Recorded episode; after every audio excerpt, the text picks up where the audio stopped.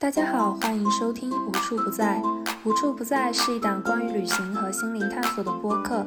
阿眠将在此分享全球旅居者、背包客、数字游民们在旅途过程中的自我觉察与成长。每期播客文稿内容，大家可以在公众号阿眠 M I A N D 找到。我将以旅行作为一种载体。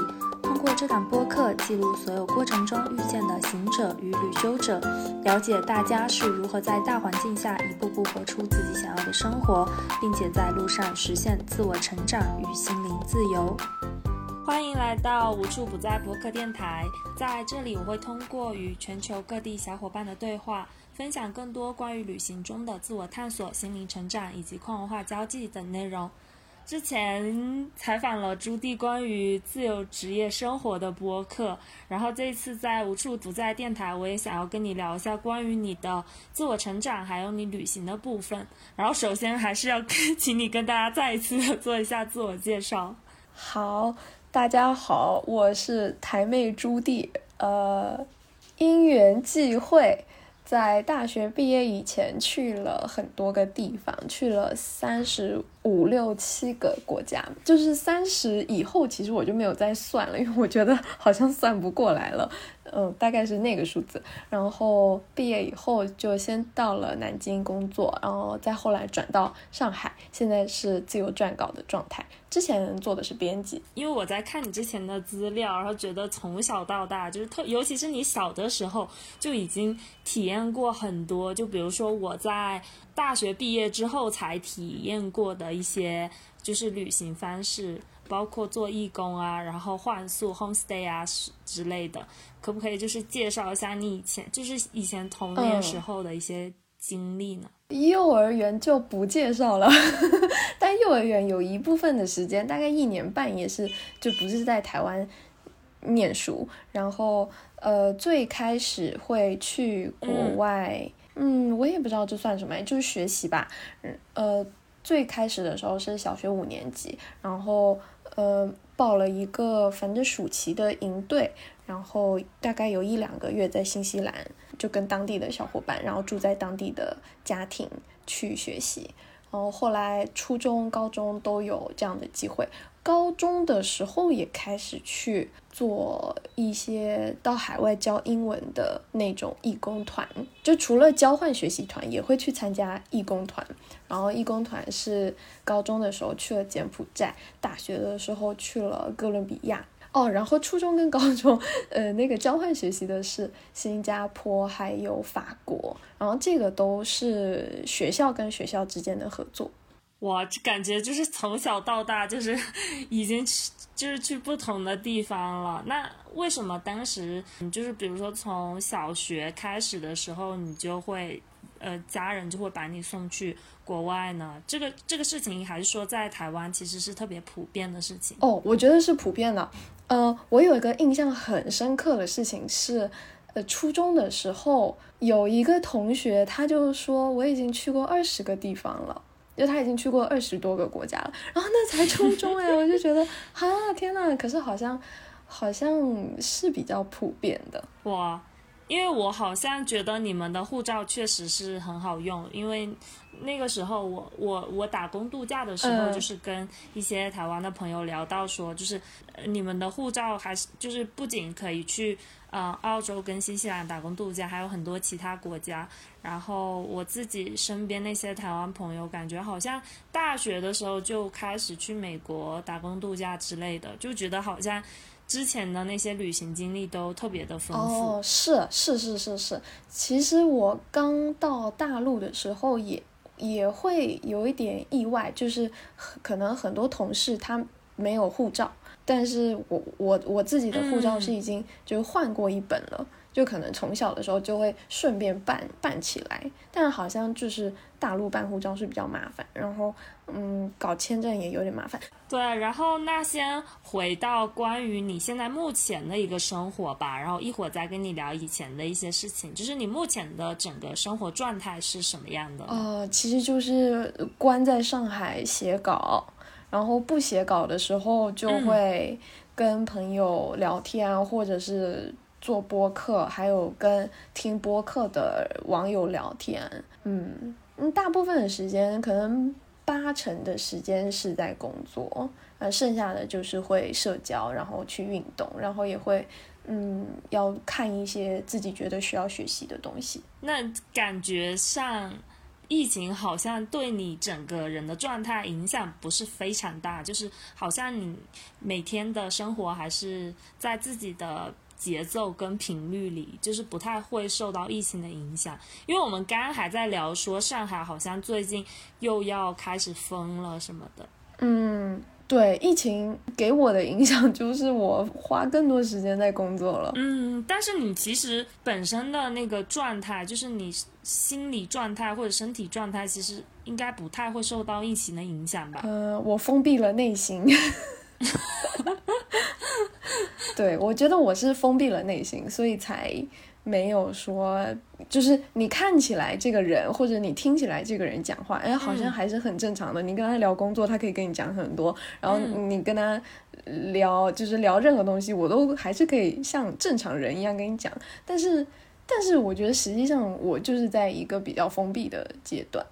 嗯，我我比较擅长伪装。什么可以具体说一下吗？是，所以你是其实你的内心还是比较的纠结吗？比较焦虑吗？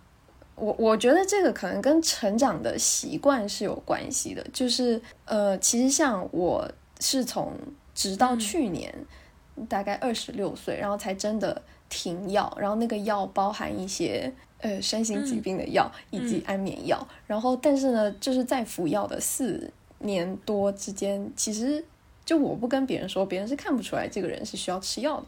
然后我也不太愿意去跟别人讲这个。但但是实际上，我就是一个需要需要药物来帮助我维持正常生活的状态。嗯，我我是这种的。但是也有一些人，他一旦身心难以承受某些压力，他整个人就你看上去你就知道他不对劲，你就知道他需要帮助。但是我我不是我不是会很直接把自己的脆弱呈现出来的那种人。我我伪装的很坚强，这样子。那你会觉得，就是伪装脆弱这件事情，它会对你来说是会比较好的吗？因为其实我最近这段时间，身边很亲近的人也在跟我聊这个事情，就是我也是属于那种完全不愿意去展现我自己的脆弱的那个部分。当然，其实是跟我从小生长的环境是有关系的。然后。可能直到这两年我自己开始去向内探索的时候，然后就会面临到一些关于嗯是否要放下自己的一些伪装的这个这个问题，也就在今天中午吧，然后他才刚跟我说说，觉得我应该就是嗯去呈现自己的脆弱，对哦，那那你呈现了吗？是，我是要应该要马上大哭不止吗？不是，就是我会 我会下意识的去训练自己，因为其实每当我真的要开始去呈现自己脆弱的时候，我心里会非常难受，是那种真的很绞着的那种难受。然后我就说我我不太做得到，但是他可能就会觉得这个是一个需要主就是循序渐进的过程，但是我要下意识有意的去训练自己这个部分，因为很多时候。如果我去把它不断的放在自己的内心去挤压的话，它可能会呈现为其他的不太，嗯，不太高的能量吧。对，对，哦，对，其实我去年就是辞职以后，我也有意识到，其实自己真的。伪装了太多东西，呃，也不能说伪装太多东西，就是用一个伪装的很坚强的样子，然后去扛下了很多其实自己不必要扛下的东西。嗯，去年也有意识到说，那我应该要敞开一些，然后放下一些。但我觉得意识到跟真的做到还有好长好长好长一段距离。是的，嗯，然后像像你朋友说的，要常常有意识的锻炼自己去。不要那么坚强，嗯嗯，真的好像是只有那个方法，可是那个方法也会就就像你说的，会一直让自己很难受。因为如果我们已经习惯了用一个比较某一种特定的类型去面对原本你很熟悉应付的来的那些事情的话，然后你你要突然换成另一种方式，哇，真的很不习惯，哦。对，就是改变了那个过程，其实都是很痛苦的。嗯但是我可能之前自己也是有经历过很长一段时间就是失眠的问题之后，嗯然后我后来就是感觉自己不断去改变自己的一些模式。之后，就那个整个过程，它其实很痛苦。但是我那个时候看了很多书，他他们就说，就写到说，这个过程是很痛苦，但是当这个过程就是改变了你原本的那个习惯之后，就会比就会觉得轻松很多。嗯，不过我我突然回到就是上海已经两个月关在家里，其实我在想，我也有可能是因为不知道怎么办。就是如果说在这两个月让很软弱的我自己天天在家里哭，三天两头就哭一次，然后还没有办法去健身房解决，或者是去外面吹吹风、去踏踏青，我可能也不知道该怎么样应付这样的生活，所以最后我的身体选择了封闭。嗯嗯，因为我其实有在看你的资料，你有写到说自己的睡眠状况不是很好嘛，然后最近才调整到稍微可以比较拿捏身心的状态。我不知道拿捏，我看到这个词，所以那你其实是之前就是大学开始嘛，你就是大概有多久的这种比较严重的失眠问睡眠问题呢？我大概是我大三去芬兰交换回来以后，可能是大四的时候，因为又要毕业，又要找工作，又想要找很好的工作，钱很多的工作，然后又又想要顺利毕业。嗯，可能就是给自己的压力太大了，所以大概是大四的时候就就是睡眠越来越跟大家不一样。就我们是四人宿舍，然后后来我渐渐发现，我都会睡到傍晚才起来，然后就就傍晚这个词就很奇怪。傍晚是一个你感觉已经是一天已经过完了嘛，但是我后来就发现，哎，我是傍晚才起来，然后晚上出去吃一个饭，然后再再回来就做一些自己的事情，然后到了可能四五点就天亮的四五点再去睡觉。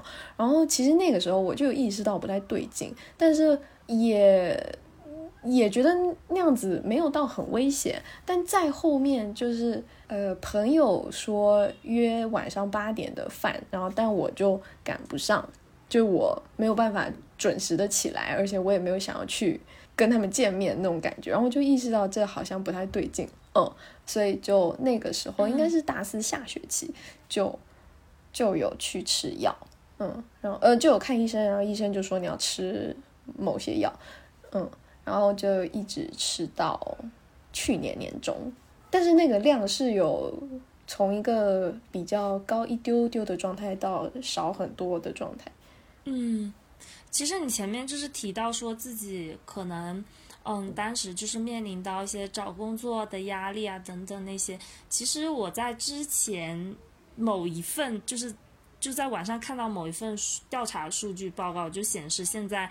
其实不只是在台湾，然后大陆也特别特别多这种问题，就是大家有很严重的，很多大都市里的人会有存在蛮严重的睡眠问题，就是很多也是你提到说的，就是工作压力啊，然后就是职场压力，包括就是再加上生活各种各样琐碎的事情，整个人会一直处在一个很焦虑的状态，然后就会睡不着。嗯嗯嗯，我觉得这可能就是 文明发展的 太多了以后，就是人的 ego 太大了以后，就想要的东西会大大的超过我们当时能够拿到的东西，就会给自己很多很多压力。是的，就让我现在就可能会想到，比如说他们古代那些大家，就是只是为了你看那种远古时期，他们如果只是为了每天能 能打到猎物，就会吃到饭那种，每天只想这一件事情，反而 会睡得特别香。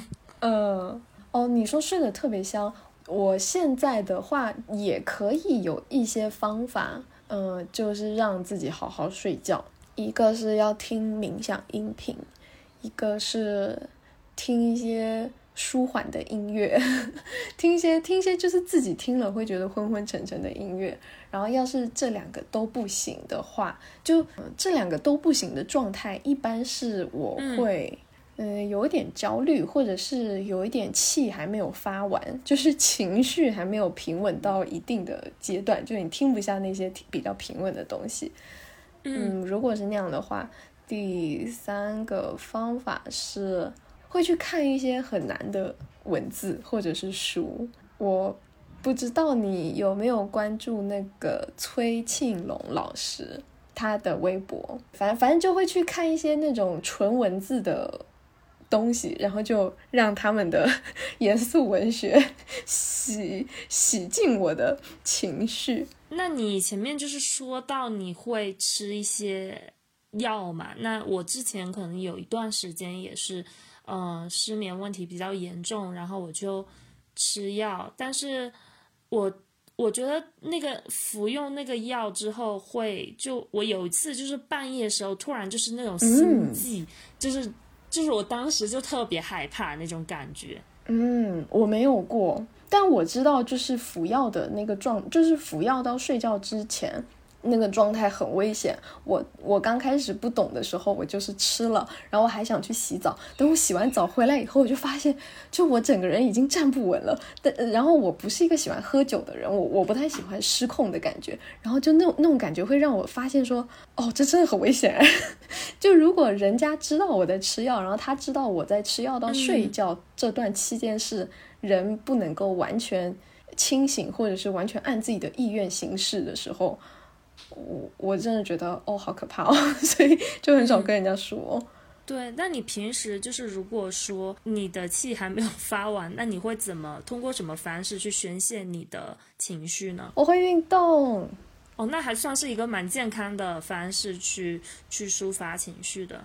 对，运动可能是毕业两三年以后才培养的习惯，就在那之前，我就是完全不运动的一坨肥肉。就没有意识到这个东西有多么的好，然后大家说的多么的健康，我都嗤之以鼻。其实我觉得，就是对每个人来说，方式方法可能不太一样。就是有的人，呃，我发现他可能就并不适合像那种静态的，比如说像冥想、静坐这种，因为他就是想要动。但是相反，在跑步的过程中，他可能就可以达到一种比较，就是在当下的那种状态。啊，对对对，是是是，所以你也是比较适合在 动态中那种回到当下那种。我会喜欢比较，比如说我会喜欢那个力量训练，就是去撸铁，然后那那种感觉会让我有，会让我有，嗯，超越自己的那个快感。哦，这么说好 好奇怪，但是但是是这样子的。呃，其实跑步。也可以，但是也可以一直自我超越，但是，但是他他在跑步的当下是一个比较要追求恒定，要追求稳定的跑，然后你要调整你的呼吸什么的，然后那种运动我会觉得不够刺激，其实就是跑不动。你可以直接去打拳啊！昨天昨天我刚好第一次尝试了 Switch 上的运动。有朋友就推荐我去玩那个保龄球，我觉得 Switch 好好玩哦。对，真的好好玩哦，好可怕哦。然后还有击剑，我昨天就尝试了这四种。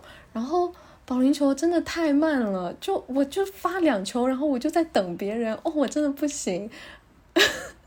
然后像网球的话，也要，呃，也要接跟抛嘛，就是。它其实速度还没有那么快，因为总是会有一来一回。羽球虽然比较刺激，但是，嗯，它还是有一个一来一回。所以最后我最喜欢的是击剑，它就可以一直一直砍人。我所以其实就是表面看起来特别就是特别耐受的那种 那种人，其实其实反而可能背地里比较凶猛，是不是？呃，没有啦，就是我个人的癖好啦。就这这个，对这个，我我是比较偏好这样子的，我会觉得超级舒压。有可能因为我是白羊座，我身边的朋友很多都是白羊座，就知道是什么性格。嗯，但是你现在的。职业是自由撰稿人嘛，但是其实，在写作的过程中，它跟情绪释放也有蛮大关系的。那你比如说，你平时如果有遇到一些关于情绪的问题，它会不会影响到你的写作呢？啊，会啊，会啊，啊，这个问题真的非常好。虽然我写的东西就是我用来赚钱的稿子比较多的是给企业写稿，所以企业写稿的话，尽量不要带太多的情绪是比较好的。呃，但如果我需要到一个比较平稳的状态才能去写那个东西，而我当下呃心情有点乱或者是不太好的话，我会先在微博上就自己的微博上输出一通，然后抒发完了以后，我觉得啊 OK 了，回归平静了以后，我就再会开始写，就前面会有一个收拾心情的过程。那个不会很长，大概就半个小时。哦，所以那你其实也是找到了那种可以不会影响到你工作写作上的那种方式。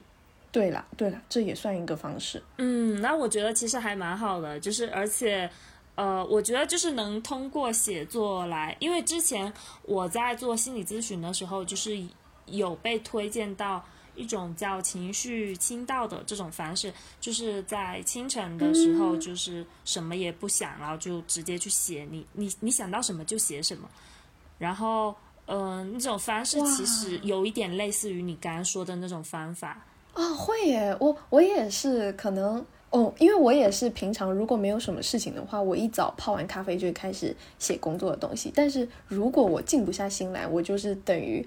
一早泡了咖啡，开始写自己的东西，可能跟你的那个清晨的时间点勉强有接近吧，就是醒来后的时间。嗯，对对对，但是这个方法在之在我之前前两年的时候还坚持了蛮长一段时间，然后我现在。还挺少写了，因为现在可能我的状态就会调整到自己觉得比较可控的范围，比较可控。但是我觉得这个事情是对，如果这个事情一直坚持，我觉得会是一件很好的事情。所以你你已经不太会因为可能外界发生了什么鸟事，你就。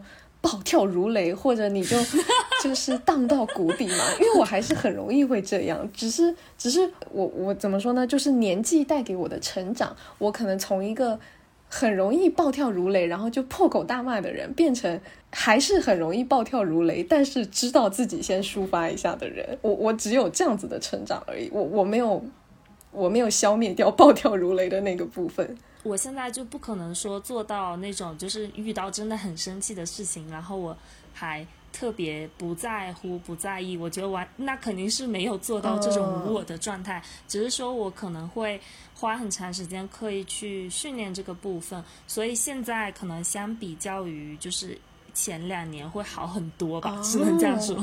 那哇，真的是修行是有用的，我也要继续修行，我要成为一个。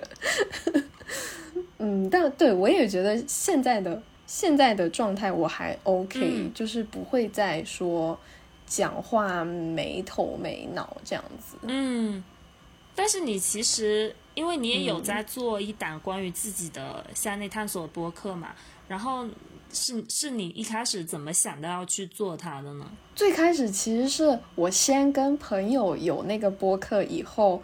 做了嗯两三期，我们前三期都是 都是要喝酒才能够聊天，因为我们俩都超内向，然后而且会面面相觑。然后后来聊了几期也发出去了以后，我自己在听就觉得我的讲话需要多练习，因为我还不是一个很流畅的表达者。而且当时我印象最深刻的是，我讲一句话我就会笑一下。然后那个笑并不是说这个东西真的很好笑，他就是我好像没有什么自信，就我对自己讲的话不太确定，然后最后我就哈哈一笑，那样那样子那样子我不太喜欢，就是我我喜欢的播客那些女主播都是很有事说事的类型吧，然后我就会觉得哦，那我要像人家那样调整一下，就就觉得说那我要自己。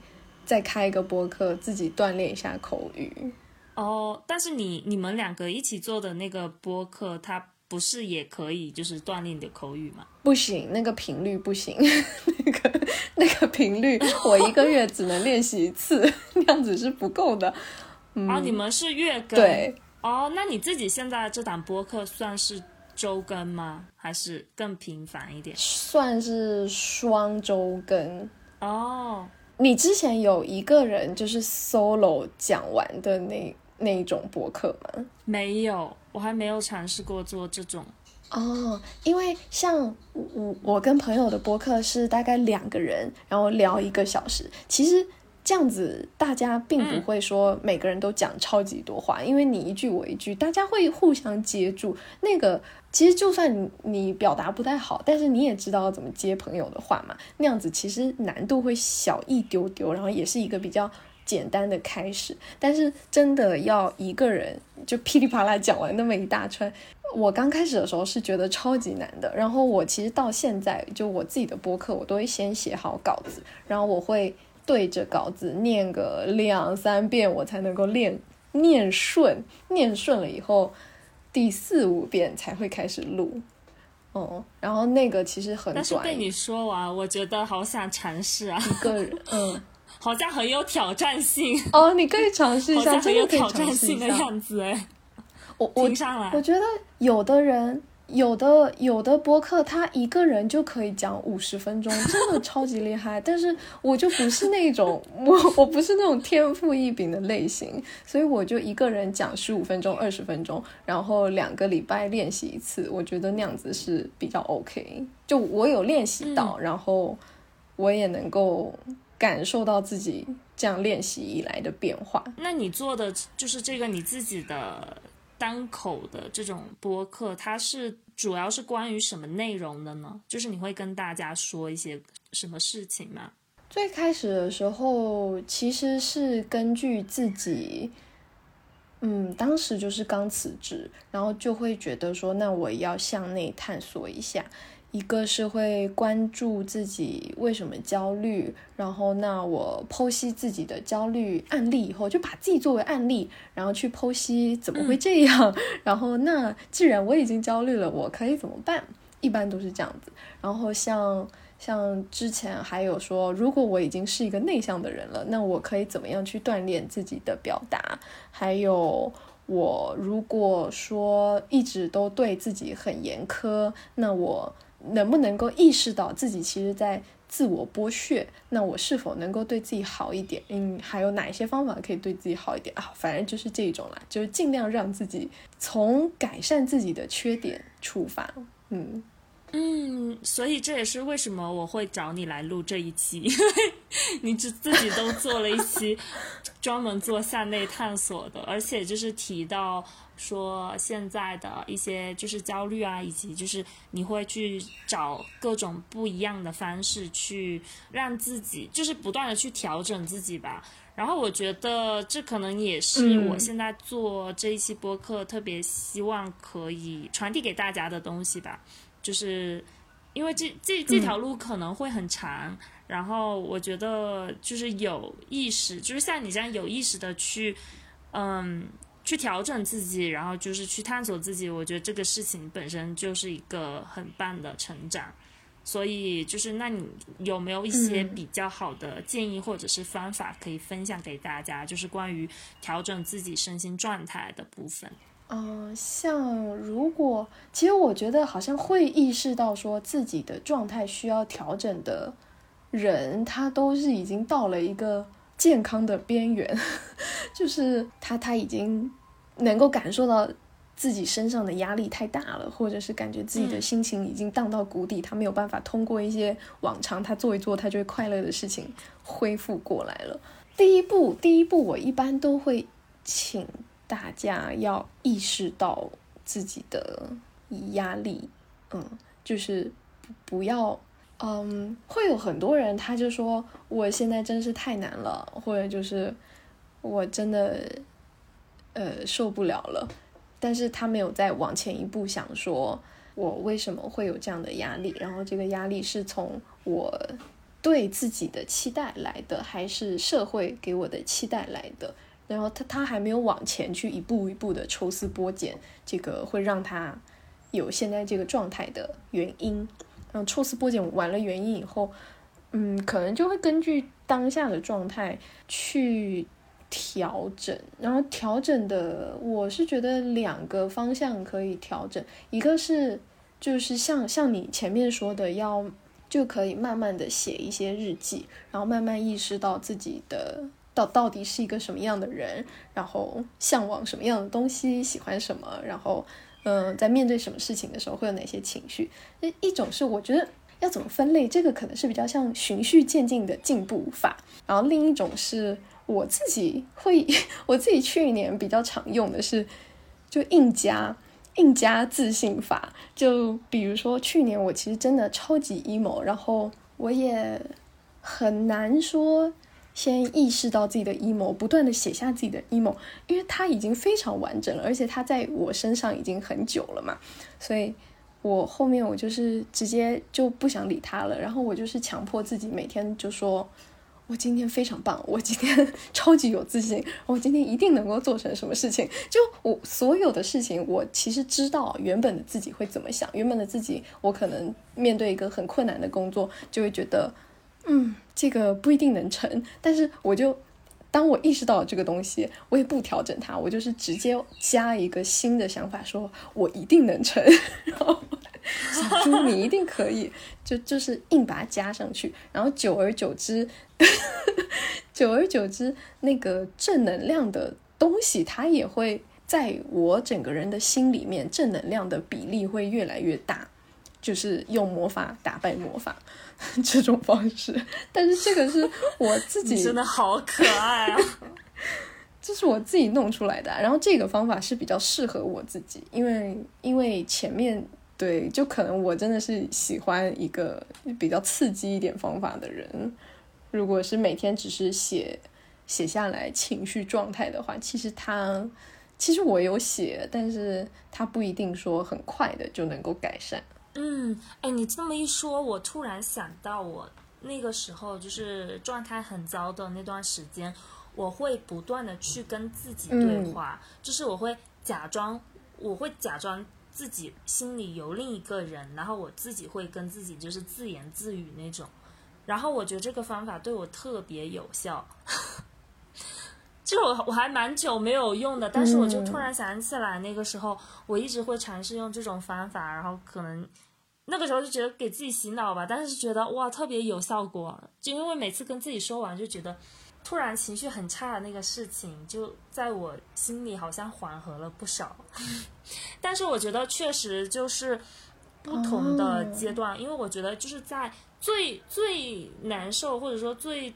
情绪状态最最差的那个时间，我觉得很难说，你就一定要 push 自己怎么怎么样。我觉得就直接让自己经历过去就好了，就是当做是一种体验。我后来可能就会跟自己说，让自己就是当做一种体验。包括嗯，可能平时可能会有一些嗯听众朋友，可能他可能会问我说，有就是现在他们面对一个非常糟的身心状况要怎么办？我就。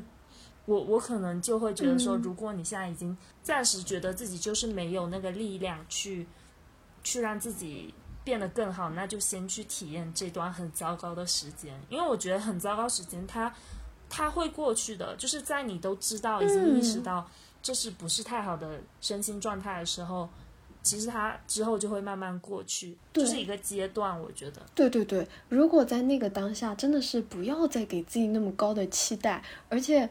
哦，我可能会啊，我可能会这样想，就是我能够把这件事情忍受过去，我就已经超棒。然后可能每天每天如果都要忍受这个事情的话，我可能就会加一些小的快乐的事情，然后把那个小的快乐的事情作为一个盼头。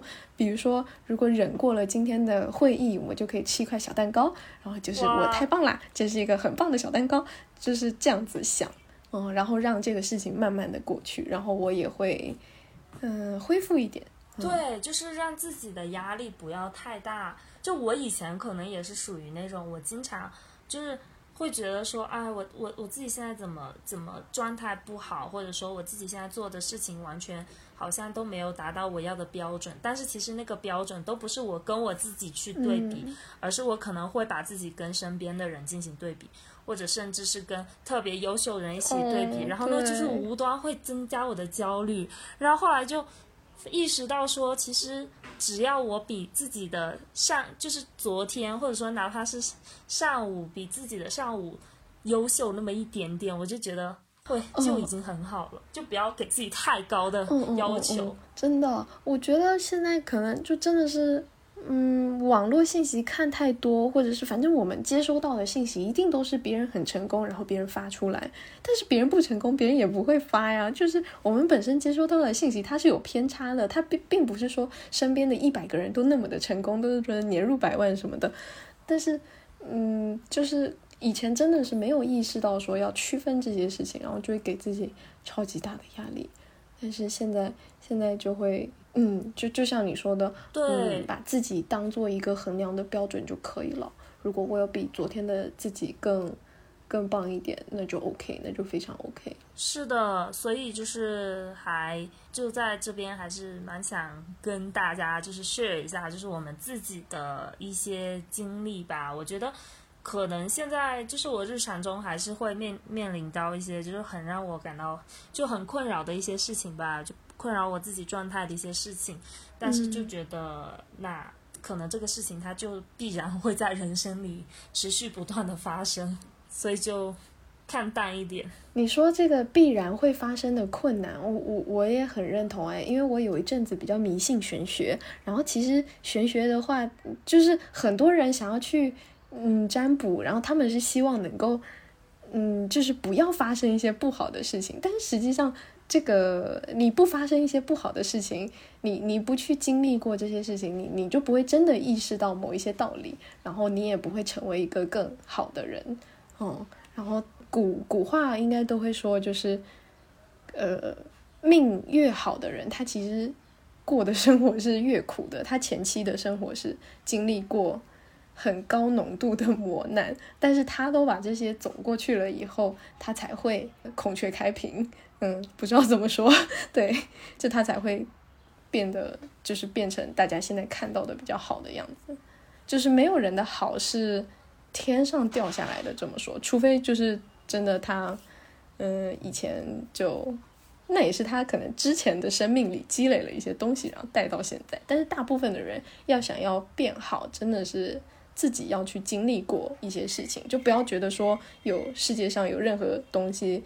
可以让你躺着就能够成为一个你想成为的人。对，就是在经历痛苦的那个阶段，就会觉得自己特别不想经历这一切。但是当这个事情过去，然后自己突然间就猛地成长了之后，然后就又反而会觉得说，经历过很多痛苦，才会拥有更强大的管理痛苦的能力。然后之后可能再遇到遇到其他的，让自己觉得很。觉得很不如意的事情吧，就会看得更淡一点，就不会再那么觉得无法接受。我觉得，嗯嗯嗯。那你在疫情期间，然后你现在是在家里，更多时间是花在工作上嘛？那你会觉得说，在你旅行之前旅行的过程中，会不会自己的情绪状态会相对来说更好一些？就是比起你现在在家里，就是就是一直工作的这种。模式虽然，因为我觉得写作也是你本身就很热爱的事情。嗯，我觉得状态其实我可能感受不太到，但是我我能够记得的是，在旅行，我很喜欢搭飞机，还有搭火车，就是我喜欢交通工具，然后我就坐着不动，但是那个景色可以一直换，然后在在那种状态下，我可以。灵光乍现出非常多我自己在家写不出来的东西，嗯，那个状态我觉得很神奇。然后真的到了一个陌生的环境的时候，其实我现在能够想起来的是一种比较警惕的态度。诶，就因为我可能会比较担心人身安全，然后我也会比较重视身边的东西不要不见，嗯，就是会有一种。毛孔、五官，然后耳朵、眼睛全部都打开的状态，那样子去感受，呃，一个新的地方。那因为你从小就去过很多地方嘛，它会不会就是让你之前就是对旅行这个事情看得比较稀疏平常？因为好像对你来说去哪里都很方便嘛。嗯，不会稀疏平常诶，我一直都就是警戒心超级高，然后我警戒心，我比较好的记录就是我没有被爬过过，就是我没有在旅行途中受到过，没没没有受到过任何的实质的伤害，嗯，但是可能我身边的朋友或多或少都有因为。可能出去玩，然后就有东西被偷走了，或者是还有一个在非洲被绑架的，我就觉得，我天呐，然后然后 就真真的是听过很多朋友就是很很不好的案例，所以我每一次出门我都超级紧张。但是你说为什么我紧张还要出门？可能可能我觉得我旅行是一种推力，就我可能会有一个时间，我真的没有办法在。一个地方生活下去了，我就会想要出去走一走，就是我想出去的那个心态会非常强烈。但是其实并不是说我一定要去一个地方，嗯，那个地方是我一直都很想去，魂牵梦萦都想去的那种地方。就等于说是换一个地方去调整你目前的一个身心状态。嗯，但是前面其实你说身边朋友可能有遇到一些比较危险的事情嘛，然后你是在。大学的时候嘛，去了哥伦比亚，嗯，就是能不能分享一下，就是你觉得在那边就是让你有比较印象深刻的会危险的事情，就是你有看到的危险的事情。哦，这真的，这真的很危险。就是你在旁边观望嘛？就是，不是不是不是，就是因为。就是之前可能大家都会说欧洲会有很多扒手，然后南美洲会有很多扒手。我会觉得被扒东西被扒，那就被扒了吧。你人还还是安全的，我觉得那都是我能接受的。就如果说坏到了被扒的情况，那我都 OK。但是在哥伦比亚，我们是有一个男生，他我们在坐地铁的时候，他站在门边看手机，然后。等到下车的时候，他就被打了一巴掌，然后眼镜就掉了。然后，哎，等到他要把眼镜拿起来的时候，他发现手机不见了。天就是他抢你的手机，他还要打你一下，然后就就让你整个人被打懵了。然后，而且而且地 就是就是地铁是一个 人来人往的，而且那个是他们的首都。然后就哇，就是光天化日，这个怎么会这样子？然后啊。就我觉得光天化日你来阴的，然后我被阴了，我可能都 OK。但是但是就是他是明抢，我就觉得太可怕了。然后这这这只是一个案例，然后另一个案例是啊，有我当时也有就是自己在公交上，哎没有，也是我们几个人在搭公交，然后因为他们人都很多，所以我也是站着搭公交，然后我把外套放在我的手上。呃，但是我就一直觉得有被挤到，然后我就去摸了一下我外套的口袋，才发现我外套口袋里面那个钱包的拉链已经被拉开来了。就那那是一个还需要钱包的年代，然后我现在在上海好像都没有用到钱包。对，反正那个我就发现那个拉链被拉开了，我就非常就咻的一下就把它拉回去。可是如果我再晚一点的话，就可能他已经拿走了呃东西。然后我后来。后来等到我很后面才反应过来，那个刚开始我上公交没多久，就我已经站在那里的时候，前面有一个姐姐跟我说：“你的手表很好看。”她可能就是想跟我攀谈，然后转移我的注意力，然后另一边就把我的钱包拿走，怎么样的？我不知道有没有关联了，但反正我就事后想到，就觉得细思极恐。然后这只是第二件事情啊，第三件事情是。我们是十四个人，有一天去当地的一个著名的爬山景点爬山，然后下山了以后就已经太阳下山了。然后下山以后，其实十四个人下山，天黑了也没关系啊。而且那个十四个人里面有什么加拿大人呐，就是那个人高马大的一些人种啦。然后也有男生，也有女生。然后其实其实你听这个配置是觉得很安全的，而且前面也有三个当地人，就他们是会说西班牙语的。但是不知道为什么，我们走到了一个，走在了一条下山应该要经过的路上，就突然发现周围都没有人。然后等到再，就你你只能看到那一条路上就路灯亮亮的，然后其他地方都黑黑的。但是跟刚才你在山上很热闹的情况很不一样。但是那一条路又好像没有别的路可以选。所以就往前走，然后再往前走的时候，我前面的人就跟我说 “run”，然后我就还啊什么？为什么要 run？就跑去哪里？但但是他已经拽着我，就是往往回跑。然后就是他他这么说了以后，我当时才瞥到大概在前面路灯下面应该是有人，但是那个人很。嗯，就是他是站在影子底下，所以我看不到他的脸，但是我能看到他手上好像有可以反光的东西，然后那个东西可能是刀，就你能 get 到吗？他在，就是我们在一个黑漆漆的巷子里，没有几盏路灯，然后前面还有人亮刀，然后我们十四个人呢，他都敢抢，然后，然后我我就是我是在，我是在就是十四个人的队伍的中间，嗯，然后。对，然后队伍中的其他人就跟我说要跑嘛，然后所所以，然后我就被拽着往往回跑，然后等到我上去了以后，才发现我们队最前面的两三个人是被踩在地上打，就是对，就真的是踩在地上，然后把整个包包都抢走了，然后有一个当地的男生跟。跟不知道哪里的女生，这个事情确实还挺危险的，是不是在晚上的时候，就是，嗯，就在某一些区域，然后不太最好是不要走这种巷子，可是好一点。可是那个下山也没有别的路，就是那不是一个真的很七拐八拐的巷子，嗯。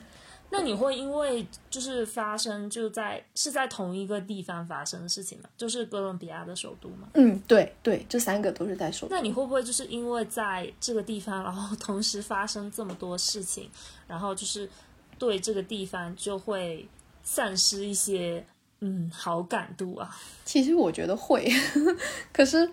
可是，在当时住的 homestay，就是首都的 homestay，真的人超级好。然后我们到现在还有联络，就会聊聊天什么的。嗯，对，因为比如说像我去旅行的话，我可能。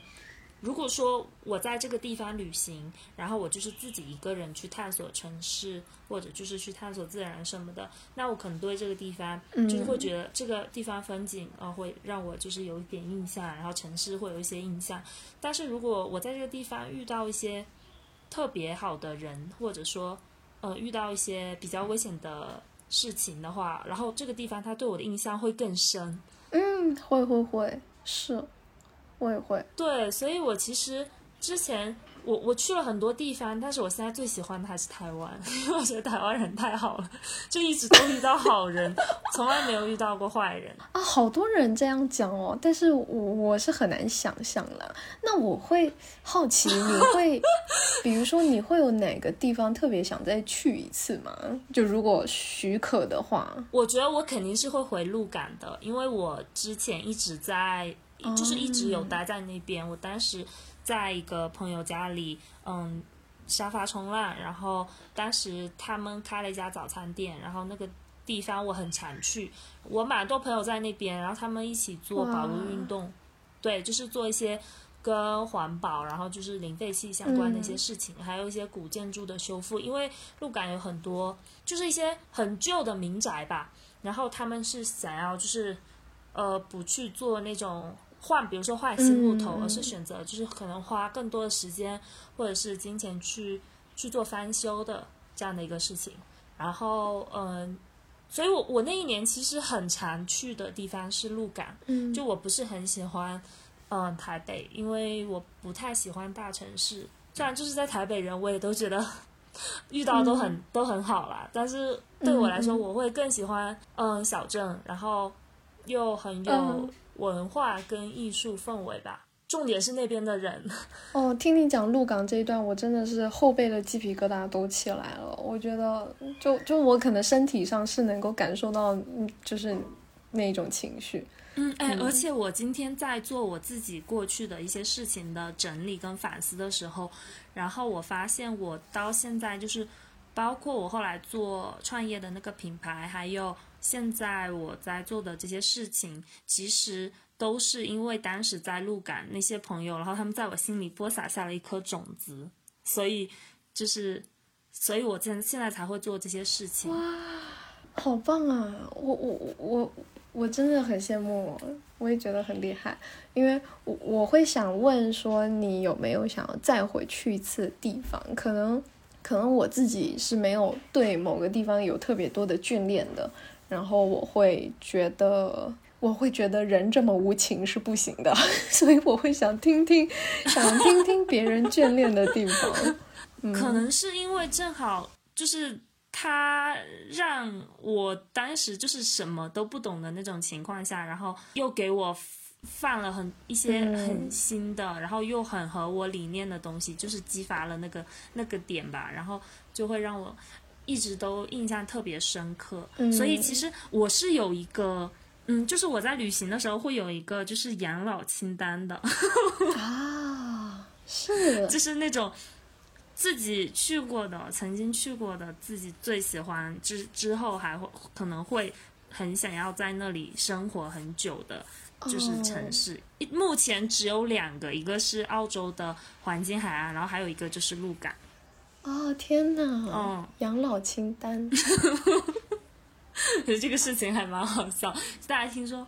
这么年纪轻轻就准备了养老清单，可是我觉得这样真的很未雨绸缪啊！因为等到你老了，然后才去想说啊，我要找一个很棒的地方养老，那样子你你你要找的时间成本就很高。但是如果从现在就慢慢的去探索自己喜欢的地方，真的很好。我可能比较习惯城市的生活啦，所以就之前都是比较推力。用推力去旅行，然后没有特别特别说喜欢哪个地方，但是我对自己喜欢的温度跟湿度有一个有一个那个 range，嗯，range 有一个范围，嗯，那其他的就还好。我喜欢去稍微冷一点的地方。天呐，你跟我相反哎！惊了，我真的惊了，我我因为我是属于那种。嗯，为什么会选择这次来云南？就是因为我，我说我一定要到一个温暖地方，不怎么下雨的地方，最好是非常暖和，三十三十五度上下那种。哦，是是是，哎，那其实澳洲跟台湾都是符合的，哎。对啊，对啊，所以我我我都待得很开心。然后我现在之所以会在沙溪，是因为我在这里找到一点路感的感觉，就是一个小镇，然后。嗯，生活都很安静，而且有很多小巷子。嗯嗯，真真不错，真不错。那我就对自己这个温度还有湿度的要求放心了，因为我之前会觉得这样好像有点要求太多，但现在觉得啊，你也是这样。不会啊，我我就是属于那种我我是一直跟着那个地方的气候去跑的人。就是我以前打工度假的时候，我是跟着气候在跑的。我我真的是跟候鸟一样，就是一直在迁徙，哪里暖和我就去哪里。是哎，好像小鸟哦。对啊，就是我我特别不喜欢寒冷。哦，是在芬兰的时候最冷可以到负三十度，但是那个我都觉得还好，就我当时都没有穿秋裤。天哪！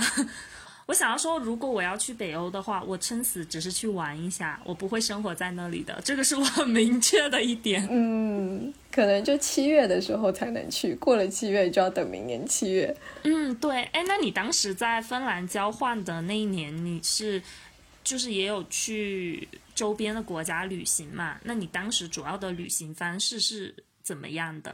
当时其实有一个人玩的，也有跟着团玩的。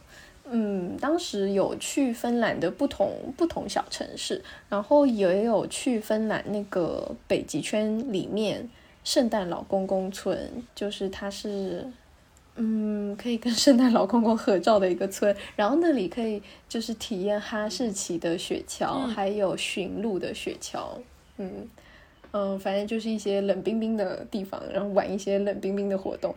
嗯，然后也有去瑞典，然后也去了那个 忘忘记名字了。对，反正那个芬兰底啊，爱沙尼亚，嗯，然后其他去了意大利，还有波兰，但是这都是单次、单次、单次的出去。嗯，然后后面有自己一个，就是他有一个圣诞的长假，然后我就有一个人去了土耳其、以色列跟约旦。嗯啊，其实听起来他们好像没有什么共同点，就是这些地方。嗯，大概是我会根据就是我有多少的假期，然后选择去一个近还是远，是一个城市还是自然景观的地方。因为有一年都在芬兰。嗯，那你自己一个人去玩的话，是会就比如说会选择什么样的方式去旅行呢？因为我身边还蛮多去欧洲旅行的朋友，他们会选择嗯 couch surfing，就是沙沙沙发冲浪的这种方式去体验在地人的一些生活。我现在想想的话，我也觉得应该要这么体验一下。可是我的那个警戒心真的太重了，我。都是住的那种青旅四人间，我之前有住过十人间，然后就发现真的不行，就是我需要一个好的睡眠，嗯，所以就变成四人或者是二人间。我我好像之前住过二十人间的，对我之前住过二十人间的，对，然后你知道它是中间，呃，它但是它那个房间很大，然后它中间会隔半堵墙这样，但是。隔半堵墙的对面那那群人，就是晚上我我那时候回房间已经很累了，然后他们就很大声在打牌，然后我就很崩溃，然后我就过去就是怒斥他们小声点这样。哦天哪，这这对对对，就是会有大家作息不一致的问题。嗯，对，是的。而且青旅青旅那个时候。就是选十人间的那一次，就是图便宜，就我想住的近，所以就图就是住的很市区市中心，然后十个人是男女混住，但是就男真的没有办法跟男生住在一起，就是臭臭的，然后丑丑的，所以就后面就还是选择女生的四人间比较多。说起住青旅，其实我在之前住青旅的过。就整个过程中，我遇到很多很奇葩的事情。你有没有就是遇到一些在青旅里面还蛮奇葩的故事？我暂时想不起来，因为在青旅的时候，我都会早早的出门，然后可能差不多时间到了才回来，就我不会一直待在里面让故事发生。嗯，不是，我我之前是比如说有遇到那种就是。嗯，我我一般当时是住男女混住嘛，然后当时我记得有住一间青旅，特别的奇怪，就是当时我跟朋友，然后我们就是住进去嘛，然后我那个朋友是个男生，呃，就是我上铺的那个女生，她就是她整个青旅，她房间还空了两个铺位，然后我上铺住着一个挪威的一个女生，然后另外一个铺位是，嗯，就是空了一个上铺，然后下铺住着一个很奇怪的老爷爷。然后那个挪威的女生就跟我们说，说那个老爷爷很奇怪，他半夜的时候会，就是会站在你睡觉旁边，就是盯着你看。然后，然后那时候就觉得这是啊，然后那个时候我和我朋友就是对视一眼，然后我们俩都想抢那个女挪威女孩子的下铺。然后我就硬跟他说：“我说我是女生，你要让我 这种，就把他赶到那个老爷爷的上铺。然后他他晚上就不敢睡觉。哦，可是我反而会觉得上铺会安全一点，但是我也不确定。但我倒是可以想到一个。”在呃以色列耶路撒冷的时候，我也是图便宜，所以就住的青旅。然后耶路撒冷它是有四个区嘛，我当时去的时候不知道，我就不做功课，我就随便订。呃，然后进去了以后才发现我住的地方是阿拉伯区。然后但是以色列不是犹太人嘛，所以就是他们会有一点敌视阿拉伯人。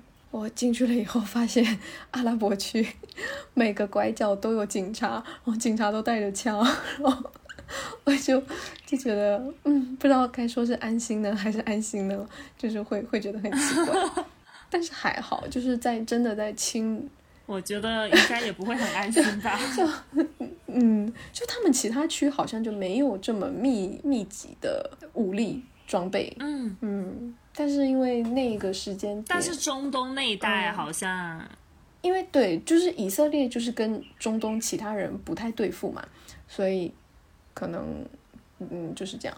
然后嗯在青旅里面，倒是可能因为我选的时间都是淡季，所以人都蛮少的。那我觉得其实反正嗯就是住青旅，虽然说可能会遇到各种，哎，我我之前还有就还是在那个房间，结果那天晚上就是我朋友他，嗯，他本来就不不太敢休息，因为他很担心那个怪老头嘛。结果那天晚上就是我们宿舍另一个女生，然后她是嗯就是她酗酒比较严重，然后她半夜就跟很多人喝酒，然后她回到房间，我就我迷迷糊糊就睡着了嘛，然后就听到门就是很重砰的一声就被关上，然后。第，然后我就没有印象了。第二天起来的时候，我舍友就跟我说，他说那个女生昨晚就是她喝醉了，然后她就脱光她的衣服，然后就直接蹲在房间里撒尿。然后我舍友，然后我舍友 那个时候包着被子瑟瑟发抖。然后他说，然后后来他就鼓起勇气，就是下床把他的背包就是挪的挪到边上，因为他说他很担心那个女生尿到他的背包，我就觉得太好笑了。哦、是，是是是，对你说背包这个，我也是超级注意背包的。可能我睡觉的时候都会把背包放在内侧，就不会放到外面，嗯、就别人可以拿到的地方。对，所以可能就是找青旅还是就是。如果说，嗯，就虽然说有的青旅会贵一些，有的会便宜一些，但是如果预算还算足够的话，我觉得大家还是可以选择那种有，嗯，有那个就是什么，就是锁的那个柜子的那种青旅，相对来说可能会比较安全一点。因为我之前也听说很多次在青旅听说他们钱被偷啊什么之类的这种事情。我还有听说什么柜子被撬开的，所以就哦都很可怕。这个也太夸张了吧！柜子被撬开，欧洲啦，欧洲。嗯，那确实就是、嗯、怎么说，就是都要防范一点。我平时我刚住青旅的时候，可能就是这种事情听多了，然后我就会把那种我的小的那种包里面装那种比较重要的财物，然后我会直接枕在枕头头下面睡。这样的话，他们动一下，我就会发现。哦，是是是是是，这是一个好方法。对，因为可能我我虽然说就是睡着了，但是可能自己还是，如果有人动我的话，我应该还是会比较警觉吧。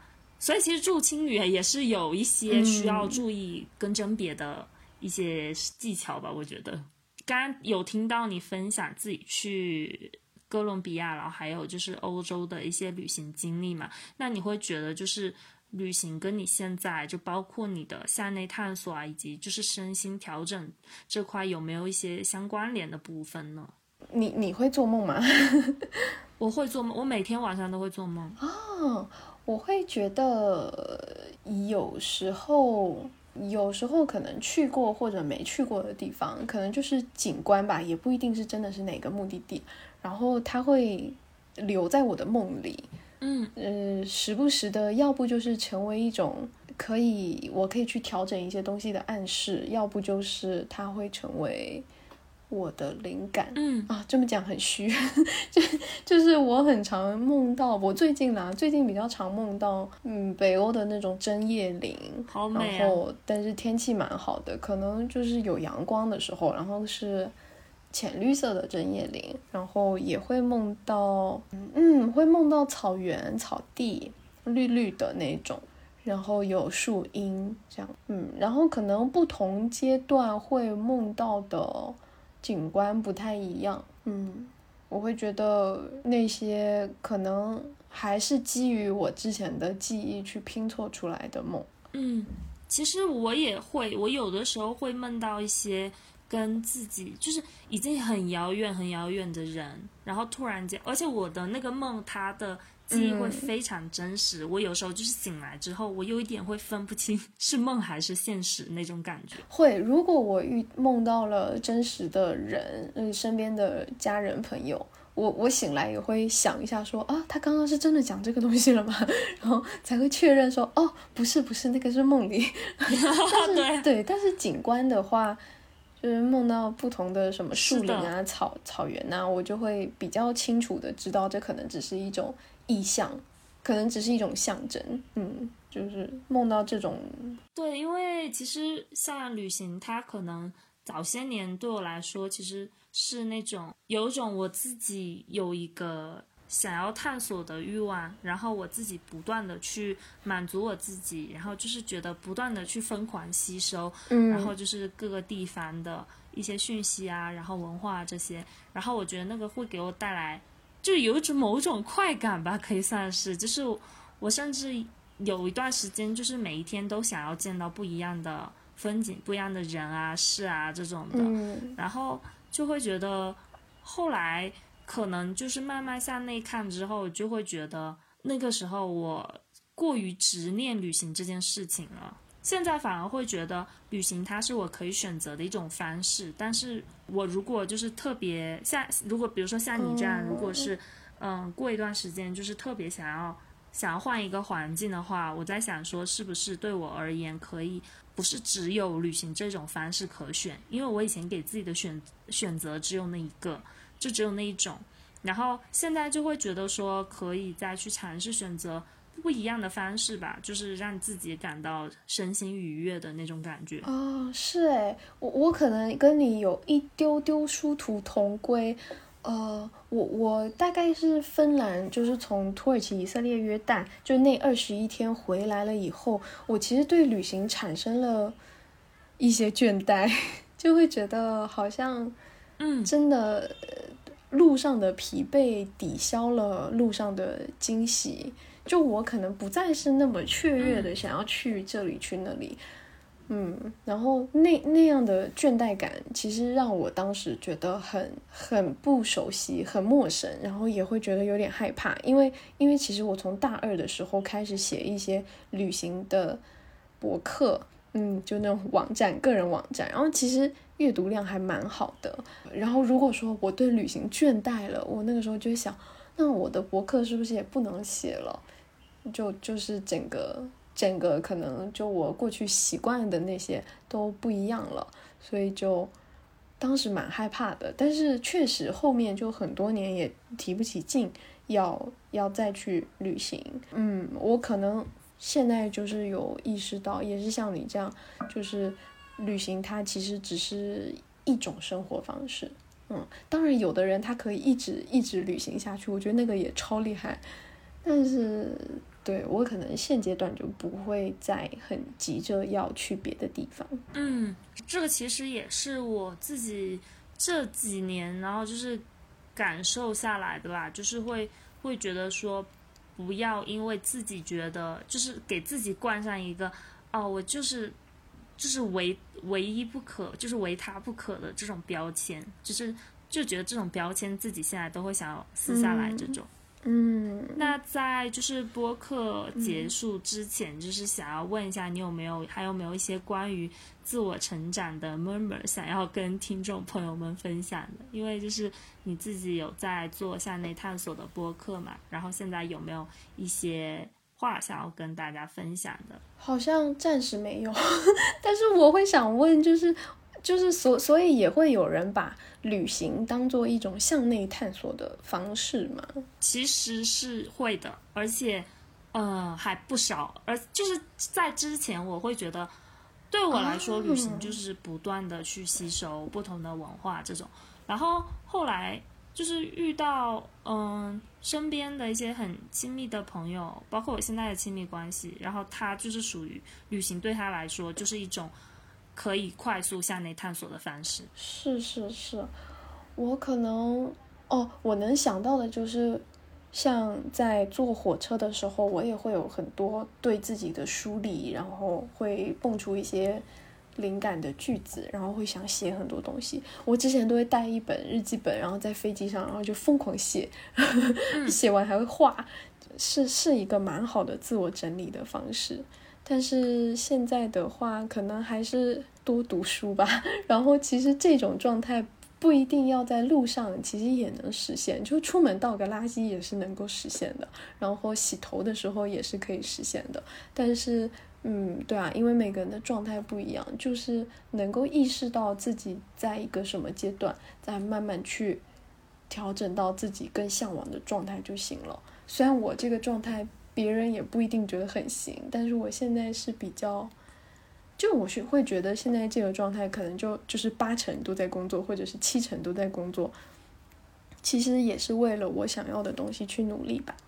就之后可能还会再调整，那那也是因为有了新的想要的东西，所以去调整的。嗯，就就是不要看到一个人现现阶段在干什么，然后觉得好像很行就照搬，就还是要从自己的需求出发。人只需要去跟自己做比较就好了。嗯，是是是。